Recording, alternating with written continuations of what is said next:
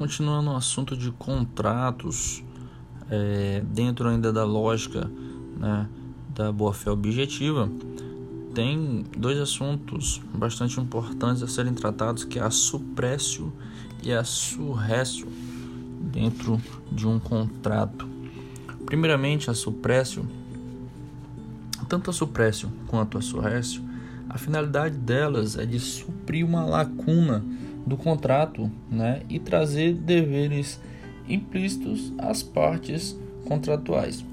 Então, primeiramente, a suprécio é um direito não exercido durante um lapso de tempo, né, é, que poderá, que não poderá mais sê-lo, né, por contrariar a boa fé objetiva. Ou seja, simplificando, é a perda da eficácia de anular um negócio jurídico, né, que nesse negócio jurídico se confirma tacitamente o negócio, não podendo voltar atrás, pois não pode ir contra a confirmação que ele mesmo já realizou.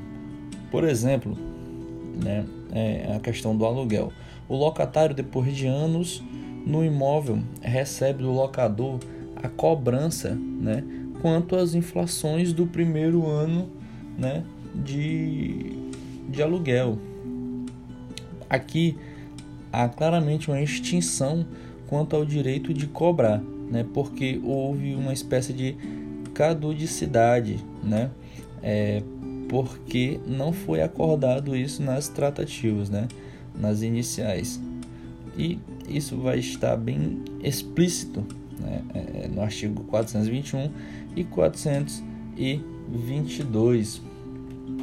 É, aprofundando mais um pouco o tema, né, a, a, no, no, há um, uma jurisprudência né, que fala sobre isso, né, que é relatado pela ministra Nancy Andrick em 23 de 2 de 2010.